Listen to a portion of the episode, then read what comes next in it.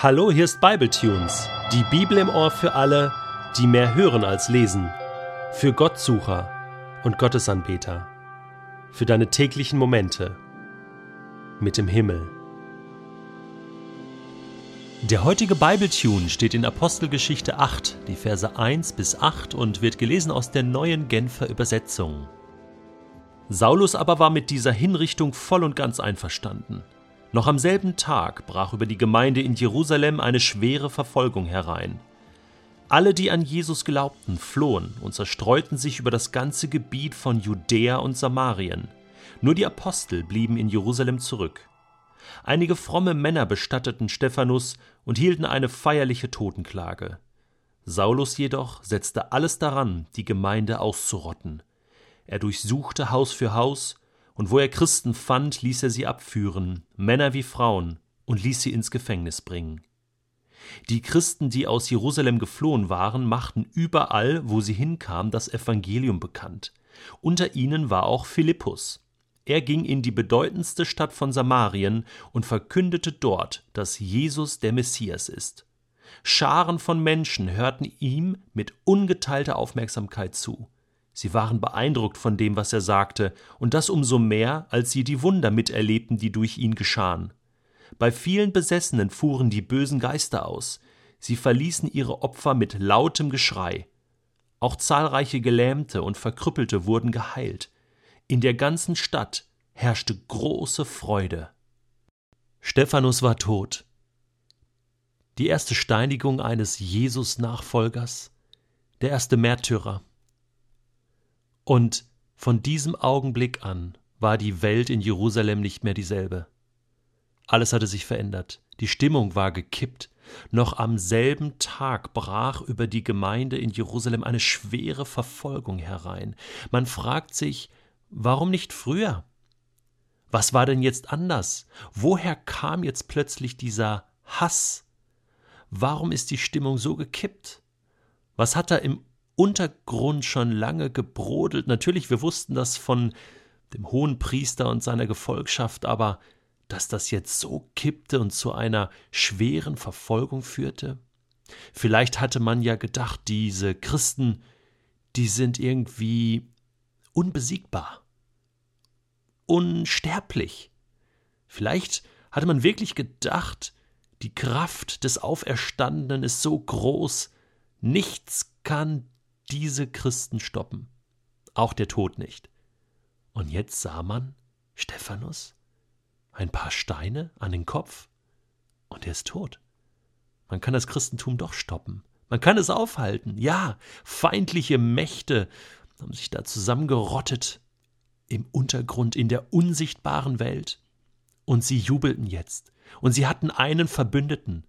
Und das war Saulus aus Tarsus der Leiter dieser Steinigung, der die Verantwortung übernommen hatte für den Tod von Stephanus, der Freude daran hatte, ein ausgebildeter Pharisäer.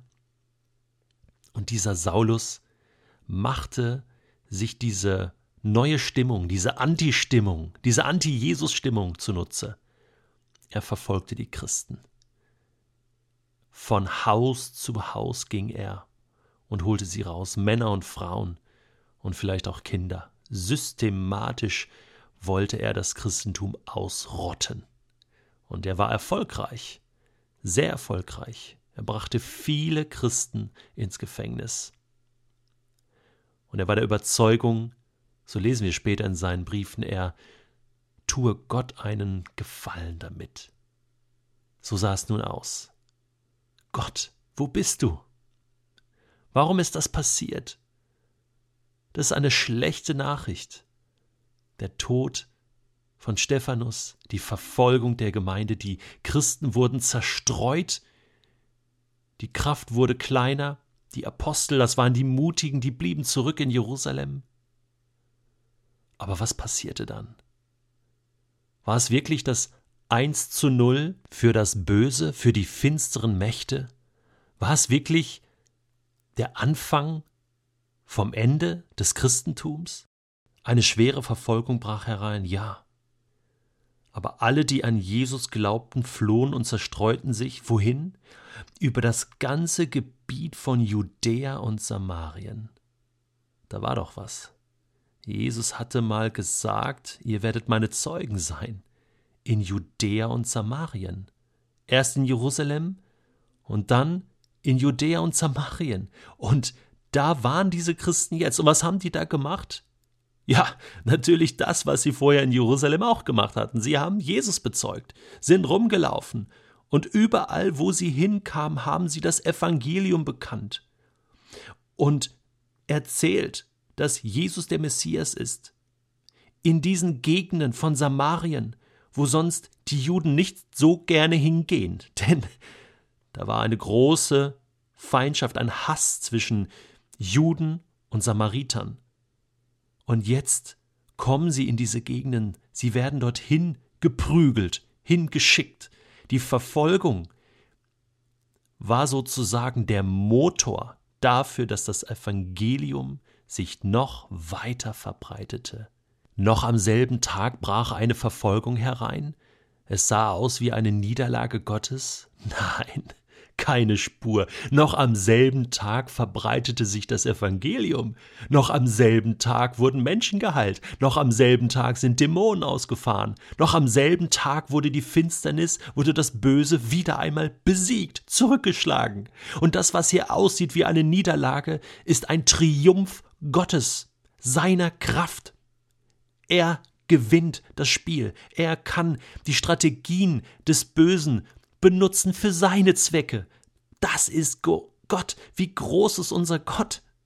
Wir müssen vorsichtig sein, auch mit den Dingen, die wir in dieser Welt und in unserem Leben, in unserem Umfeld bewerten, die oft negativ aussehen und wir sagen, oh Mensch, wir haben verloren und der Feind hat gesiegt. Weißt du was, ich kann das nicht mehr hören. Gott ist der Sieger, Gott ist der Stärkere. Und ja, es gibt vieles, was negativ ist. Es gibt viele, viele Rückschläge. Und damals Stephanus ist gestorben. Das war ein hoher Preis. Christen kamen ins Gefängnis. Es war vieles, was, was Leid bedeutete. Das gehört zum Christentum dazu. Und das sehen wir bei den ersten Christen. Aber für diesen Preis, den wir zahlen, diesen Preis vergoldet Gott, indem er das als Motor benutzt für sein Evangelium. Wow, wie genial ist Gott. Zum Schluss heißt es, nachdem Philippus gepredigt hatte, man ihm zugehört hatte, viele Wunder geschahen, dass in der ganzen Gegend Samariens große Freude herrschte. Die Feinde des Volkes Israel, könnte man sagen, waren gewonnen für das Evangelium. Und das war erst der Anfang. Das war erst der Anfang des Triumphes Gottes. Möchtest du noch einen Beweis für den Triumphzug Gottes haben? Ja? Saulus Saulus ist jetzt schon ein Werkzeug in Gottes Hand. Er dachte, er vernichtet das Christentum. Er bewirkte das Gegenteil, weil Gott es so wollte. Später wird er dann noch ein richtiges Werkzeug in Gottes Hand. Mann, Gott ist so groß. Ist unglaublich groß und das muss Saulus später auch anerkennen. Wow. Hey, ich möchte dir Mut machen, mal auf opendoors.org zu gehen. Das ist die Seite, wo du nachlesen kannst, was in der Welt passiert, wo Christen verfolgt werden, in vielen, vielen Ländern. Mach dir doch mal ein Bild davon, was abgeht. Bete für die Christen, die in diesen Situationen sind und bete für den Triumph Gottes und glaube daran, dass das einen Sinn hat, was in der Welt passiert mit der Gemeinde Gottes. Das war Acts. Und jetzt sind wir wieder dran.